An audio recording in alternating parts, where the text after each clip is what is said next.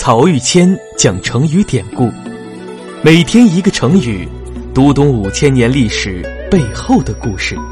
本专辑由曹玉谦播讲，张婷后期制作。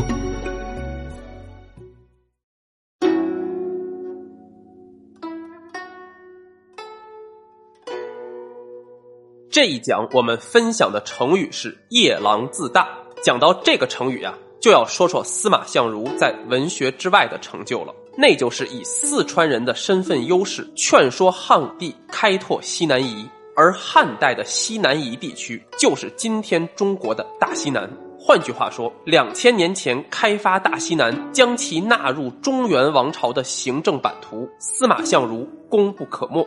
其实啊，汉武帝开发西南夷的战略规划，最初是为攻打南越国而制定的。我在中军请缨那一讲中跟大家介绍过，南越国所在的岭南地区本是秦始皇开辟的郡县。秦末天下大乱，一个叫赵佗的地方官员趁机起兵，切断中原和岭南之间的交通线，拥兵自立，号称南越武帝，跟汉朝分庭抗礼。当时呢，汉朝刚刚建立，急需休养生息。北边还有匈奴边患，对南越国只能暂时姑息。但年轻的汉武帝即位以后，一心想建立起大一统的国家，平定南越国也就被提上了议事日程。正好汉朝派往南越国的使臣唐蒙在广州吃到了一种名叫狗酱的美食，而这种食物的原料，当时只出产于四川。那经过多方打听。当地人告诉唐蒙，从我们这里有一条宽阔的臧柯江，可以通往西南夷地区的夜郎国，而西南夷正好毗邻蜀郡，也就是今天的成都平原。于是，为了东西夹击，攻打南越国，汉武帝决定开发西南夷。我们知道啊，西南地区到处都是崇山峻岭，在古代交通极其不方便。而其中居住的少数民族虽然人口不多，但是战斗力却不可小觑，历来是中原王朝的大患。汉朝初年，人们对西南地区地理、交通的认识还是一片空白，想要开发就更是困难重重了。因此，汉武帝派去开拓边境的军队，一边打仗一边修路，工作进展的极其缓慢，人员伤亡呢却非常严重。因此，很多人也就建议皇帝停止这项劳民伤财的大工程。这时，汉武帝想到了司马相如，觉得从四川盆地走出来的他比别人更有发言权。司马相如也就利用这个机会，认真劝汉武帝将开拓西南夷的计划进行到底。他说啊，西南夷的那些少数民族部落虽然看起来分散，但都距离蜀郡不远，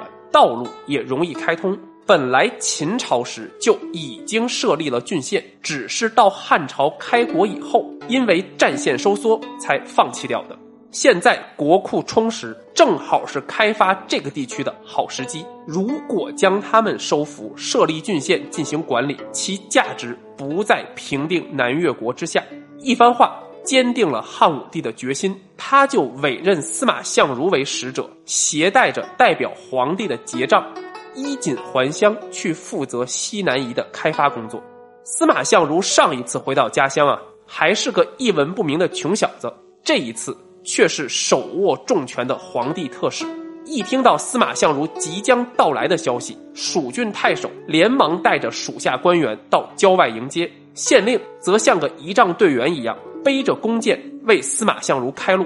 而卓文君的父亲卓王孙等人更是争相摆酒宴请。卓王孙啊，很是感慨，觉得把女儿嫁给司马相如晚了，于是加倍给了女儿很多钱财，让她风风光光的和司马相如生活在一起。而司马相如呢，也果然不辱使命，他采用胡萝卜加大棒的政策，对于那些主动归附的少数民族部落给予大量经济好处，不服从的则派兵征讨。很快，成都西方的各个民族相继归顺，汉王朝在四川的统治范围也从成都平原的一隅之地向西向南拓展到今天的阿坝州、甘孜州和凉山州一带。司马相如回到长安，向汉武帝汇报，皇帝当然也非常高兴。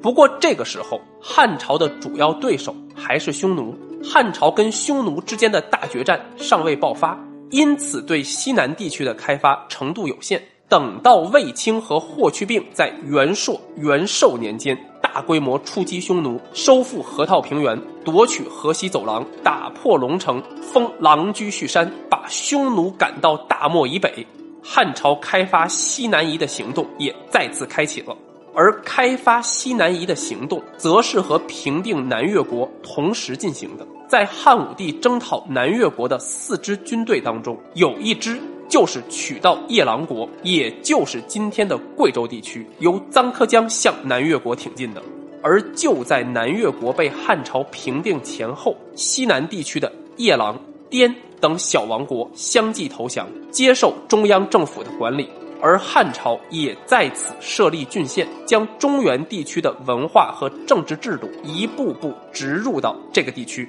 将他们融合进华夏民族的大家庭当中。